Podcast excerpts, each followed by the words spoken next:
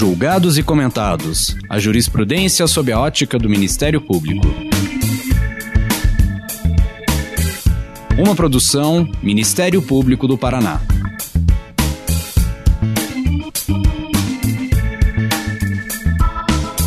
Olá, estamos começando mais um episódio do Julgados e Comentados. Eu sou Eduardo Cambi e hoje abordaremos o tema da ocupação dos espaços urbanos e o direito fundamental à moradia. Para tanto, contamos com a participação do Dr. Luciano Brasil, promotor de justiça do Ministério Público do Rio Grande do Sul. Nesse episódio, vamos falar sobre a importância do conceito de ordem urbanística presente nas legislações brasileiras que regem o espaço urbano.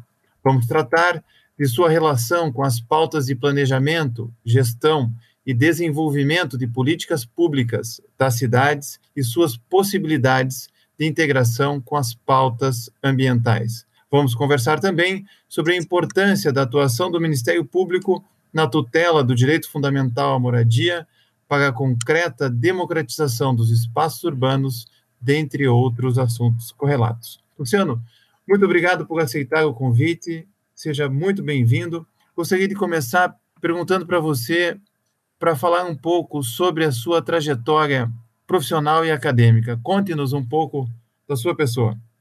Bom dia, amigos da Escola Superior do Ministério Público do Paraná. Bom dia, amigo Eduardo Cambi. É um prazer estar aqui com vocês todos e com a equipe da Escola Superior também que nos acompanha nesse momento. Cambi, eu ingressei no Ministério Público em 1995, Ministério Público do Rio Grande do Sul, Cheguei em Porto Alegre na entrância final em 2002. Após um período na Corregedoria Geral, 2002 a 2005, a partir de 2005 eu fui o primeiro promotor de justiça da Promotoria de Justiça de Habitação e Defesa da Ordem Urbanística de Porto Alegre, que estava sendo criada e foi instalada naquela oportunidade. E tive a oportunidade de tra lá trabalhar de 2005 a 2015.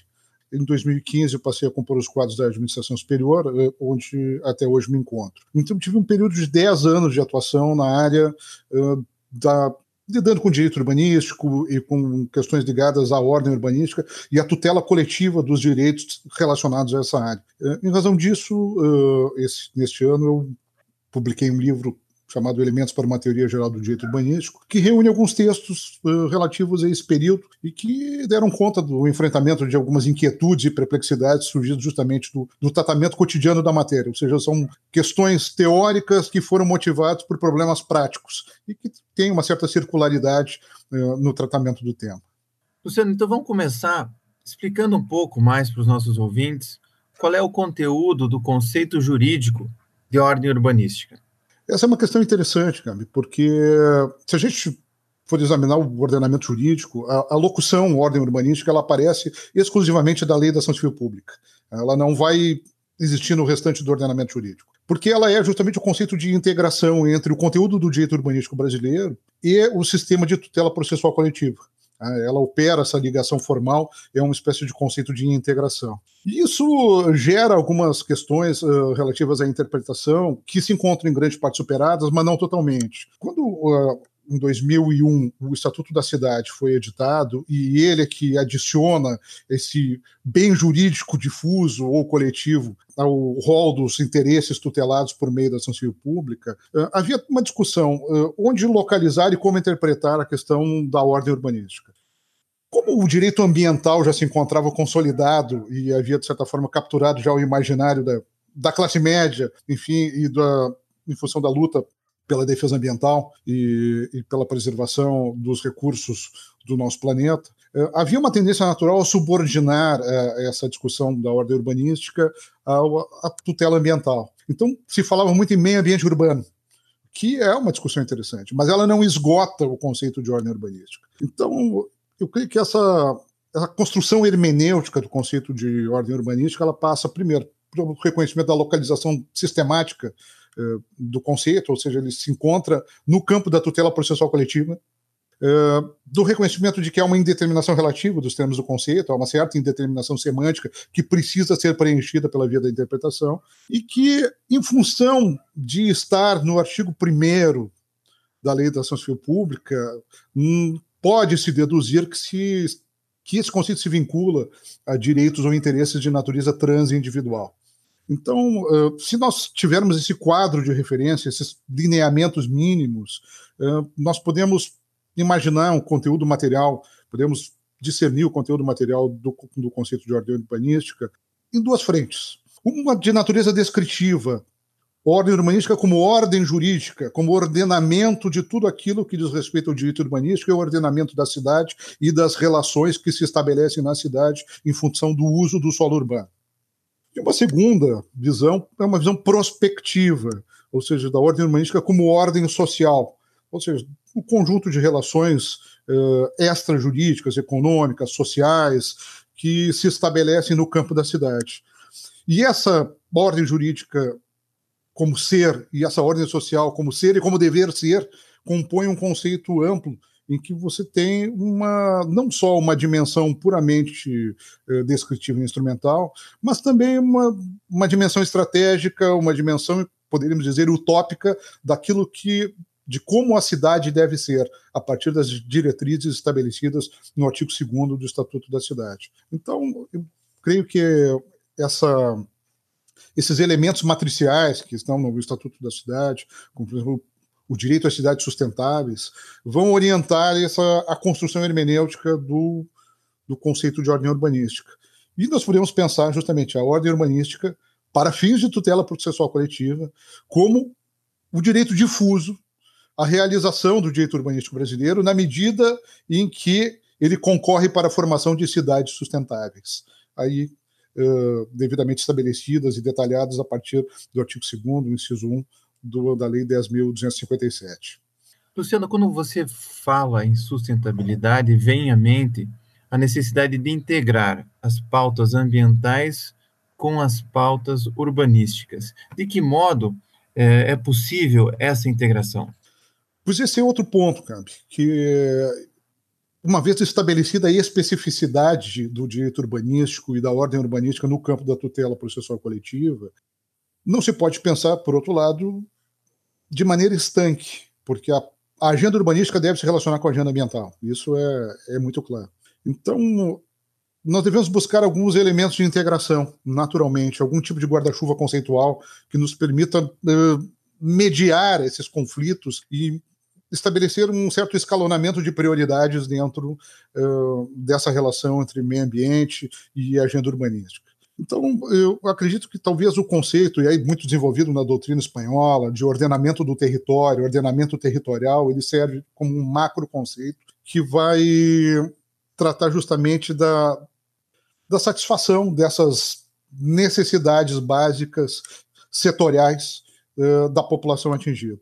Um elemento comum também é o planejamento, né? necessidade do planejamento, porque se nós pensarmos tanto o direito ambiental quanto o direito urbanístico como, embora atividades principalmente estatais, do ponto de vista da proteção e da implementação, é, elas também sofrem o concurso, ou têm o concurso de agentes privados, necessariamente na formação uh, das normas específicas, você tem o planejamento como um elemento inadiável e impostergável desses dois campos do direito. Então, creio que o ordenamento territorial, ordenamento do território, a partir da ideia de mínimo existencial, a partir da ideia de planejamento e a partir da, ideia de compatibilização e ponderação dos bens jurídicos, eh, no caso concreto, ele estabelece um certo campo de diálogo entre esses, esses elementos do nosso sistema jurídico.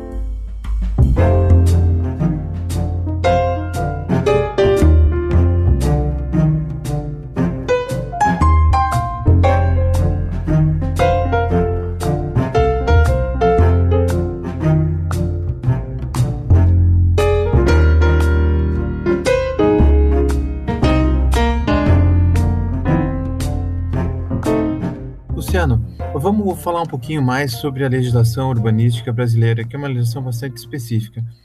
Quais são as potencialidades oferecidas pela nossa legislação urbanística em temas como planejamento, gestão e políticas públicas?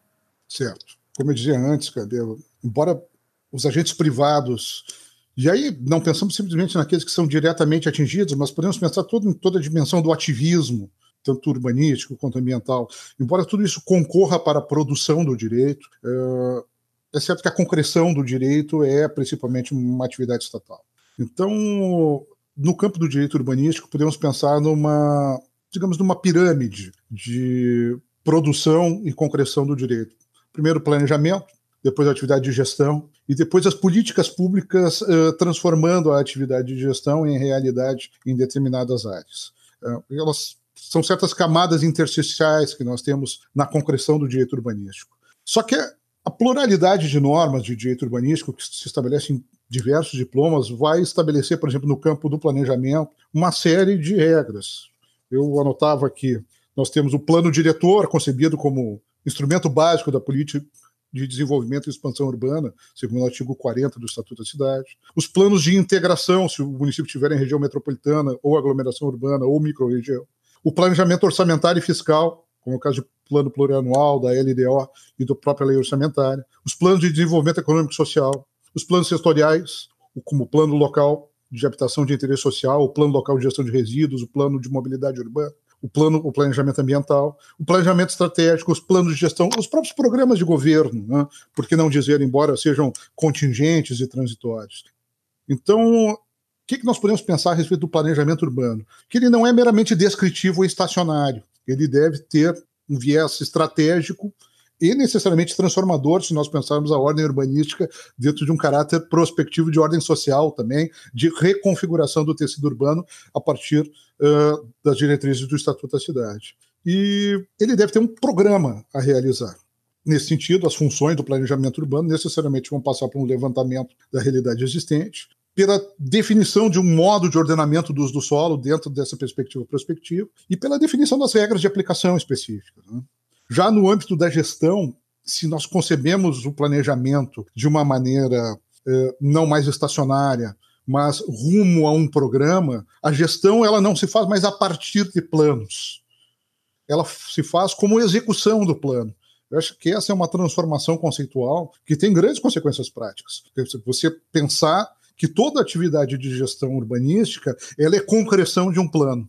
Isso se faz, e aí entram as políticas públicas também um caráter quase, eu diria, intersticial. Elas preenchem esse meio, esse miolo. Né? As políticas públicas urbanísticas é que vão permitir essa flexibilidade, principalmente com a formação de arranjos institucionais e definição de situações concretas a partir uh, de um amarramento jurídico normativo para o caso concreto, né? com a construção, inclusive, de um regime jurídico adequado. Nós podemos pensar, inclusive, na situação das operações urbanas consorciadas previstas no Estatuto da Cidade, uh, que prevê justamente isso. Você, a partir de um recorte geográfico específico, construir um regime jurídico para determinadas finalidades, para proporcionar desenvolvimento econômico, desenvolvimento social, regularização fundiária, regularização urbanística, a partir de uma receita uh, que não está pronta, é construída no caso concreto, a partir de diretrizes estabelecidas num planejamento. Né? Ou seja, a atividade de gestão se dá a partir de políticas públicas urbanísticas construídas especificamente. Eu acho que existem Uh, várias possibilidades dadas pela legislação urbanística e que não são, às vezes, totalmente exploradas creio que um olhar mais ousado ele é necessário. E o Ministério Público tem um papel interessante no sentido de provocar, desencadear a aplicação integrada, coordenada, articulada desses instrumentos de gestão, de planejamento, gestão urbanística e das respectivas políticas públicas. Luciano, entre a letra da lei e a realidade há um espaço enorme. Né? Eu fico pensando aqui no tema da corrupção. É, eu me lembro, assim, de primeira em algumas praias aqui de Santa Catarina, é, em que é, prédios são extremamente altos e tapam o sol das pessoas e, e geram um, um problema urbanístico. Né? Nesse contexto, talvez esse não seja o melhor exemplo, mas é, como o tema do combate à corrupção se coloca no contexto da aplicação das normas do direito urbanístico? Acho que esse talvez seja o grande tema, não apenas numa nação em desenvolvimento como a nossa, mas o tema da combate à corrupção é um tema de cunho mundial.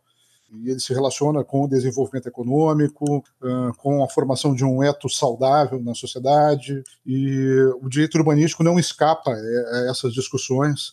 E nesse ponto eu até abrindo um parênteses, gostaria de sugerir uma obra que, que se chama Corrupção Urbanística, da professora Vanessa Buzelato Prestes, é, foi editada pela editora Fórum em 2018, que faz um sumário, inclusive, da legislação comparada em caráter mundial é, para o enfrentamento dessas questões da corrupção no âmbito urbanístico. Eu, eu destaco um tema específico, sabe, Cambi, que é o tema do licenciamento. Eu acho que é o, é o grande ponto nodal e, e também no direito ambiental, porque no, no, campo do licenciamento, como procedimento administrativo, é que há, digamos, esse ponto de contato entre o poder econômico e a atividade estatal. Esse, é no campo do licenciamento que nós podemos constatar muitas vezes distorções e, e uma aplicação nem sempre republicana uh, de, dos, dos institutos de direito aplicáveis à espécie. Então, o que, que, se pensa, principalmente nessas situações em que há multilateralidade administrativa, então concorrem diversos órgãos para a produção do ato, concorrem diversos agentes para a produção de um determinado resultado jurídico.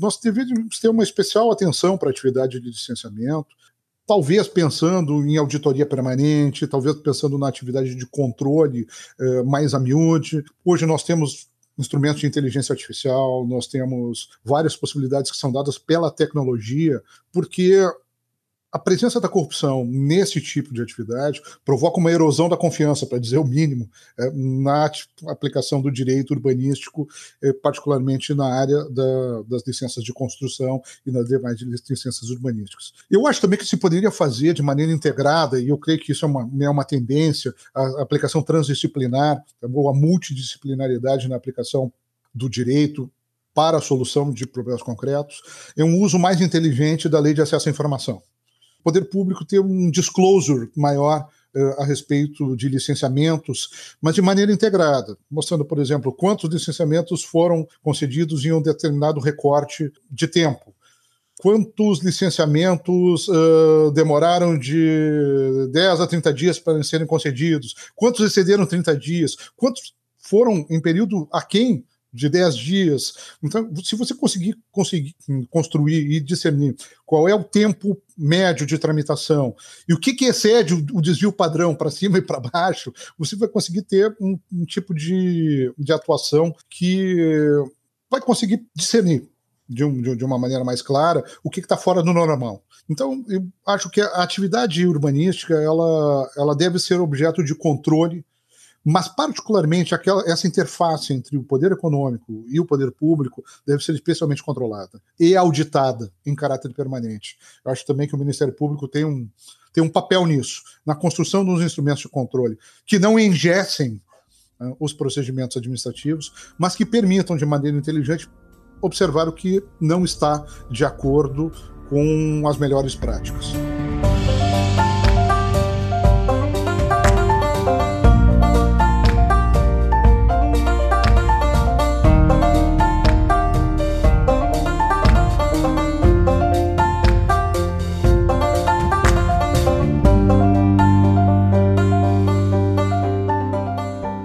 Contexto complexo da sociedade contemporânea, né, posso dizer até uh, numa sociedade de risco, em que medida esse direito urbanístico pode auxiliar na construção de uma segurança jurídica?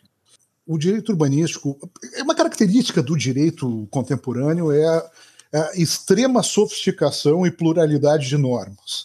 Uh, o que contrasta com uma ideia ainda um pouco romântica do passado, no sentido de que uh, aquela ficção legal de que todos devem conhecer a lei, uh, ela poderia ser efetiva em algum momento. Nós sabemos que isso não é viável, não somente para o cidadão comum, mas também para o próprio operador do direito, diante da existência de dezenas de milhares de normas e de uma produção legislativa e administrativa, nós temos que pensar nas normas administrativas como essenciais uh, à aplicação do direito, particularmente no, no, no, Estado regulador que nós temos. Então, uh, creio que o, o, direito urbanístico ele pode contribuir para uma maior segurança jurídica com o estabelecimento, e aí sim no campo do planejamento, de algumas macro-regras mais claras.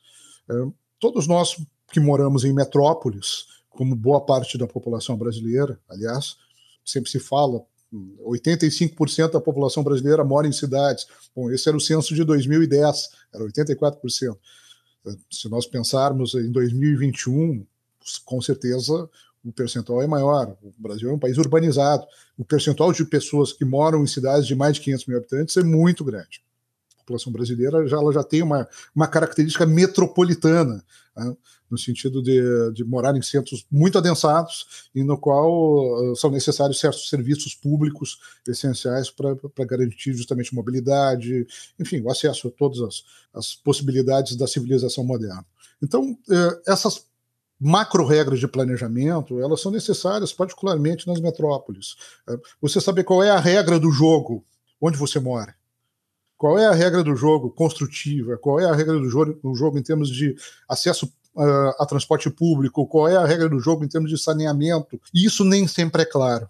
Então, falávamos de licenciamento. O ato de licenciar, o ato de edificar, o ato de autorizar, o próprio habite-se a carta de habitação, que é o elemento mais básico, assim, ó, você pode entrar para morar, deveria conter essas informações de maneira clara, acessível à população. Isso também, e aí se fala mais uma vez do lei de acesso à informação, poderia ser alvo, eh, poderia ser o objeto de uma política de transparência ativa por parte da administração pública. Nesse ponto, o Ministério Público tem um papel indutor. Tá? Não apenas a transparência passiva, que é aquela que fornece informações mediante requerimento, mas a transparência ativa, aquela que faz justamente a divulgação eh, em ampla escala das informações necessárias. Luciano, vamos trazer um pouco esse tema para o momento atual, essa crise pandêmica que nós estamos enfrentando. O Supremo Tribunal Federal, na DPF 828, que foi da relatoria do ministro Roberto Barroso, ele suspendeu por seis meses as desocupações de áreas habitadas antes da pandemia, o que pode representar um exemplo prático no debate sobre a noção de sociedade de risco e, e direito social à propriedade. Você vê essa decisão como uma forma de nós darmos concretude ao direito fundamental à moradia nesse contexto complexo da sociedade de risco? A decisão do, do ministro Barroso, na medida cautelar na DPF 828, ela, ela é muito interessante, porque ela estabelece, sem entrar em grande discussão, mas ela estabelece certas premissas uh, que algumas são tão evidentes que você pensa, puxa vida, como é que isso não foi dito antes? Uh, por exemplo, se a política de combate à pandemia é a política de isolamento social, é evidente que o sujeito, para poder ficar em casa, tem que ter casa. Né? nós temos que, num momento de crise econômica, num momento de crise sanitária, é, evitar ao máximo os despejos e a possibilidade de que alguém fique sem teto. Mas ela diz realmente, Cambi, como bem capturaste, bem, inclusive quando no começo da pergunta, essa relação com a sociedade de risco.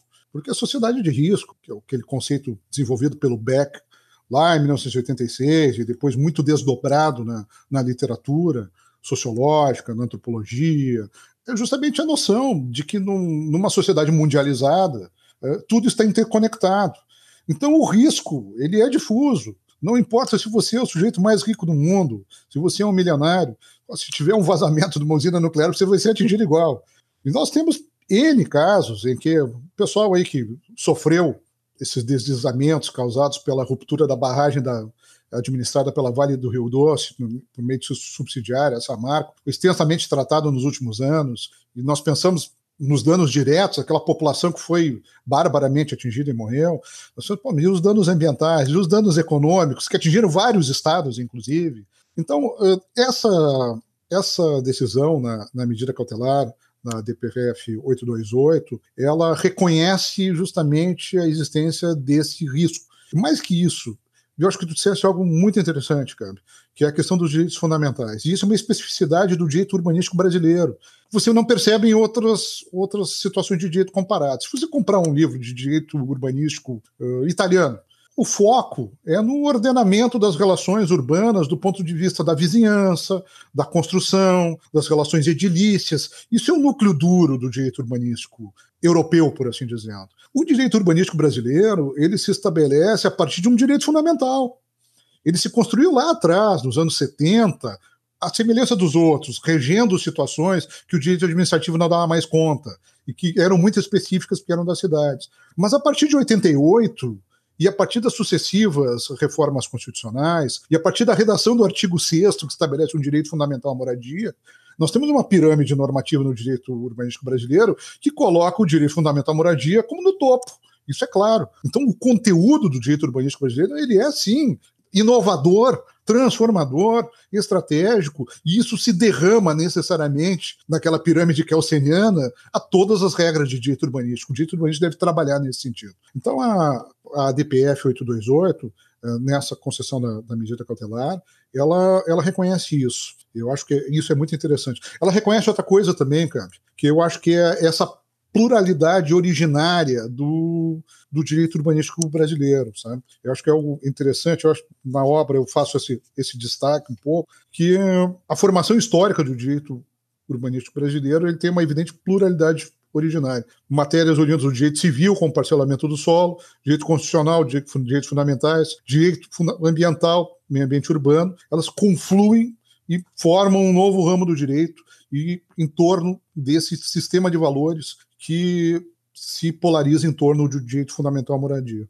Então, quando a gente fala na direito, o conflito entre o direito ambiental, o direito urbanístico, o direito à moradia e o direito à preservação ambiental é um falso conflito. Sim, do ponto de vista jurídico é a partir do dogma, da ficção da unidade do ordenamento jurídico. Mas na prática, no campo real, os conflitos existem. Os conflitos existenciais existem, os conflitos humanos existem. Então, o que o ministro Barroso faz nessa decisão é justamente é, compor os conflitos reais é, a partir justamente desse reconhecimento de que o direito é plural.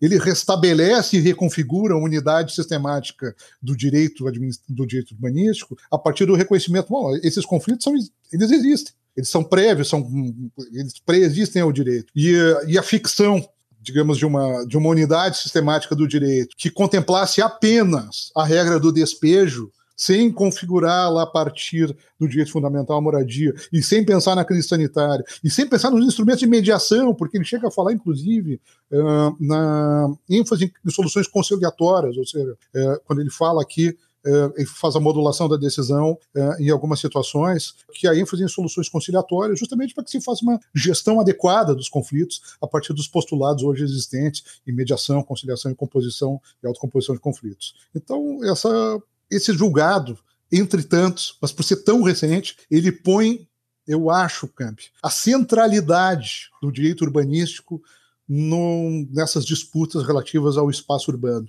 Ou seja, são questões vitais, são questões da vida cotidiana das pessoas, não são abstrações. Né? E essa, esse tratamento, ele leva em conta justamente essa macro situação da sociedade de risco.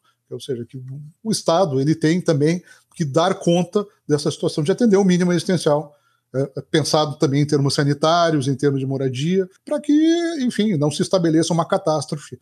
Né? E acho que essa é uma, é uma questão que deve também ser tratada pelo direito. Existe um ramo em construção que se chama direito dos desastres, né, ou direito das catástrofes, né, que pensa justamente isso, a ideia de que o, o direito deve, de alguma maneira, se preocupar com as situações próprias da sociedade de ricos, de risco, que são os grandes danos que são causados por problemas ecológicos, sanitários, sociais, enfim, todos eles que nós vivenciamos no dia a dia.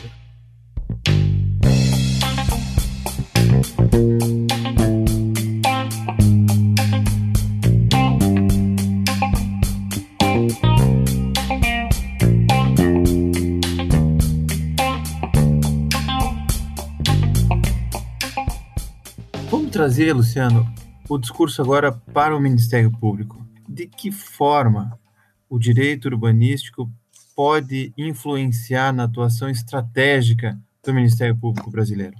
Cambi, até nesse ponto eu, eu, eu, faço uma recapitulação muito pessoal, sabe? O direito urbanístico é uma espécie assim, de último de último esgalho do direito difuso, por assim dizer. Ah, ele, ele se consolida como um tema de tratamento de direito processual coletivo, depois do direito ambiental, depois do direito consumidor, enfim, depois dos outros ramos, inclusive depois da ordem econômica. Então, uh, se eu fosse dizer de maneira jocosa, eu diria que o direito urbanístico ainda é o primo pobre dos, dos demais ramos do direito. E os membros do Ministério Público que trabalham com direito urbanístico nem sempre são bem compreendidos, assim, do ponto de vista da importância do que fazem. É um, é desagravo que eu faço aos colegas que hoje trabalham com a área.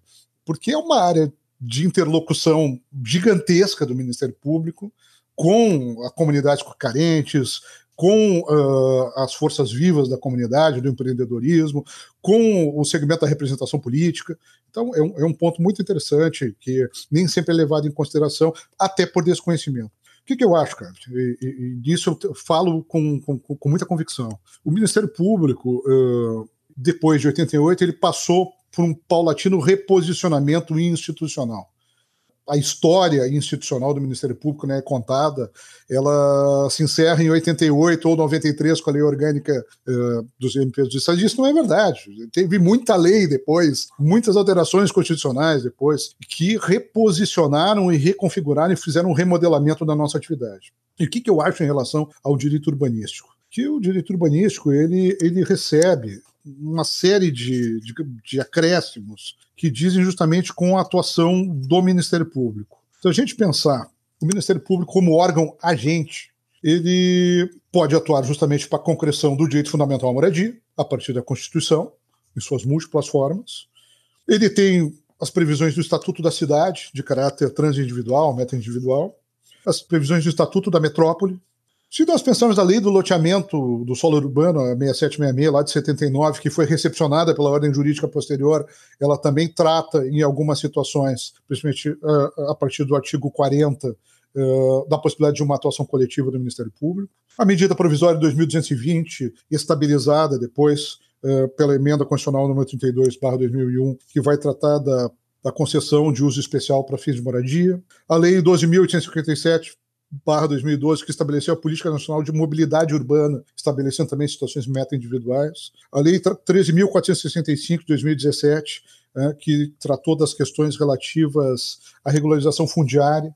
Bom, nós temos muitas situações que foram adicionadas em termos de possibilidade de atuação do Ministério Público como órgão agente no campo do direito urbanístico. E no campo da atuação como órgão interveniente, veja que interessante. Eh, quando nós transitamos do artigo 82 ao artigo 178 do Código de Processo, quando nós transitamos do Código de 73 multi-reformado ao CPC de 2016, nós uh, também continuamos com três hipóteses básicas de intervenção. Veja só, uma é a hipótese genérica, interesse público ou social. A segunda é uma hipótese tradicional do Ministério Público, é o interesse incapaz. E a terceira fala em litígios coletivos pela posse de terra rural ou urbana.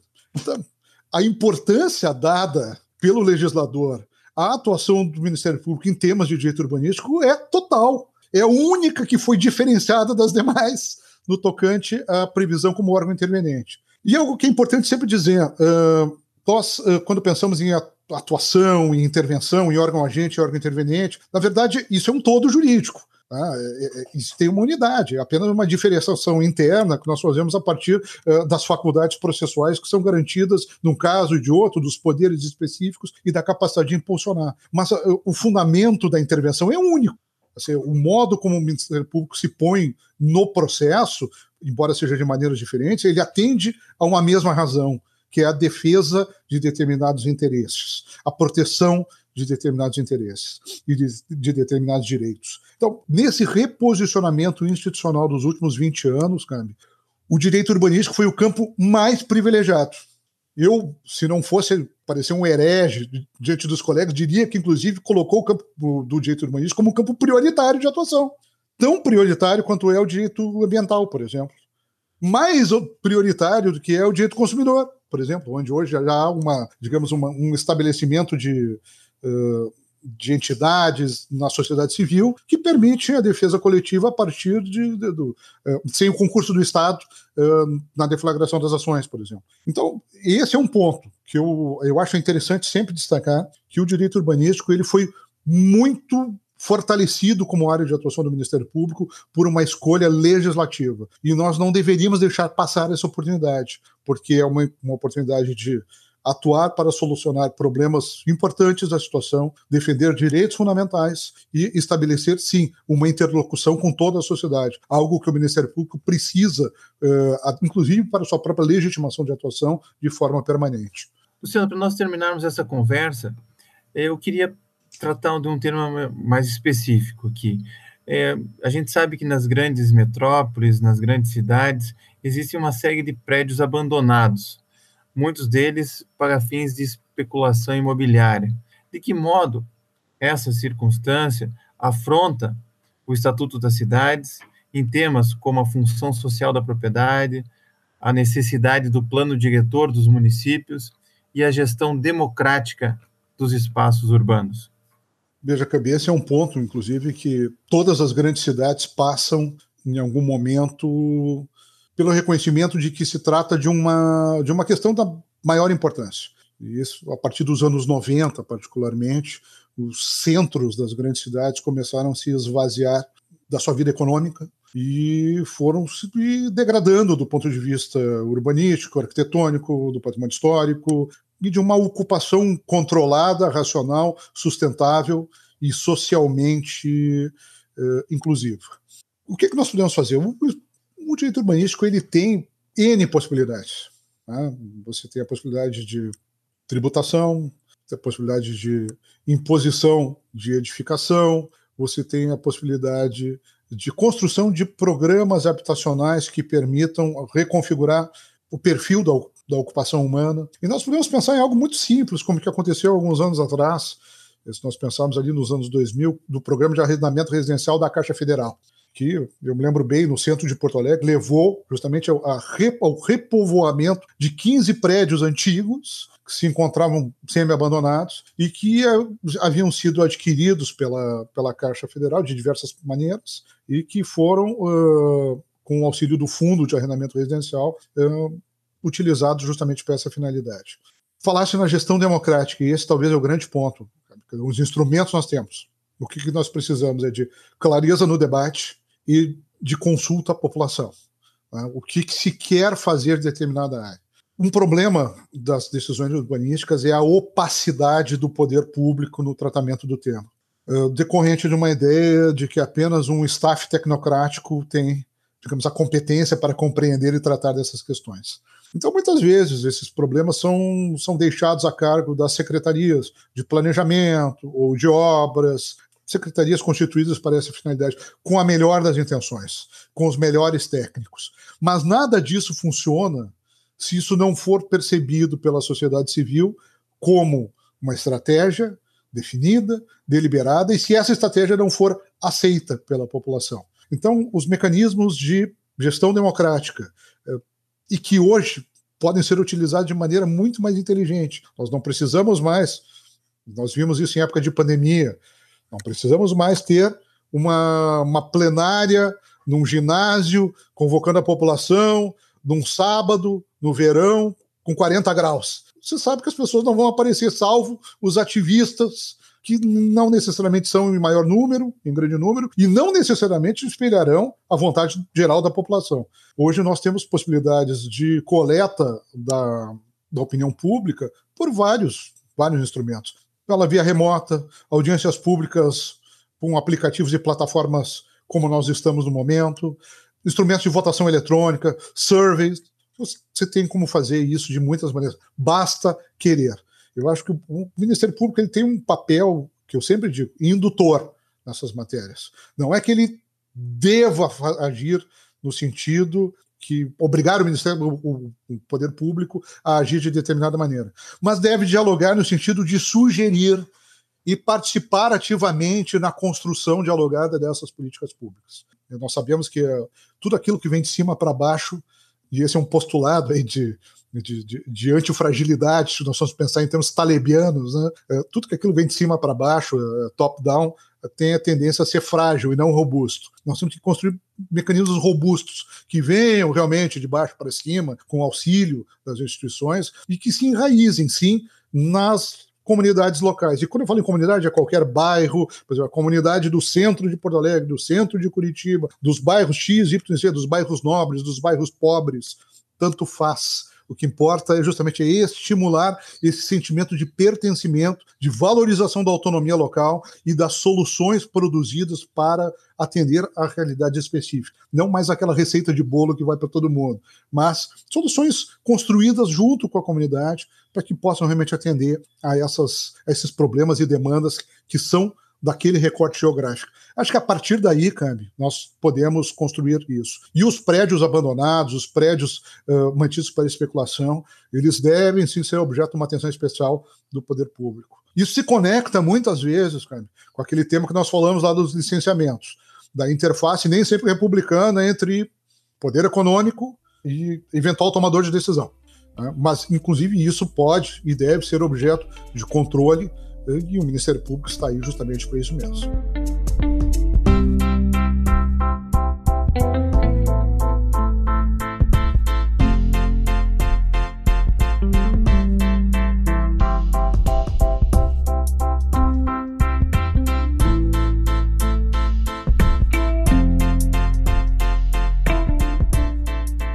Luciano, muito obrigado por estar conosco, dividir o seu conhecimento, é, falar um pouco do seu livro novo e expor várias questões aqui que são específicas e que estão conectadas com a nossa realidade, mas muitas vezes a gente não dá a devida importância. Muito obrigado. Eu que agradeço, Camp, por essa oportunidade. Fico à disposição para apoiar sempre as atividades da nossa querida Escola Superior do Ministério Público do Paraná. Um grande abraço a todos. Não se esqueça de curtir ou se inscrever em nossas redes sociais e assinar nosso podcast no aplicativo de sua preferência. Você também pode participar da elaboração dos julgados e comentados. Para sugerir um tema, encaminhar dúvidas ou comentários, envie para a gente no e-mail julgados e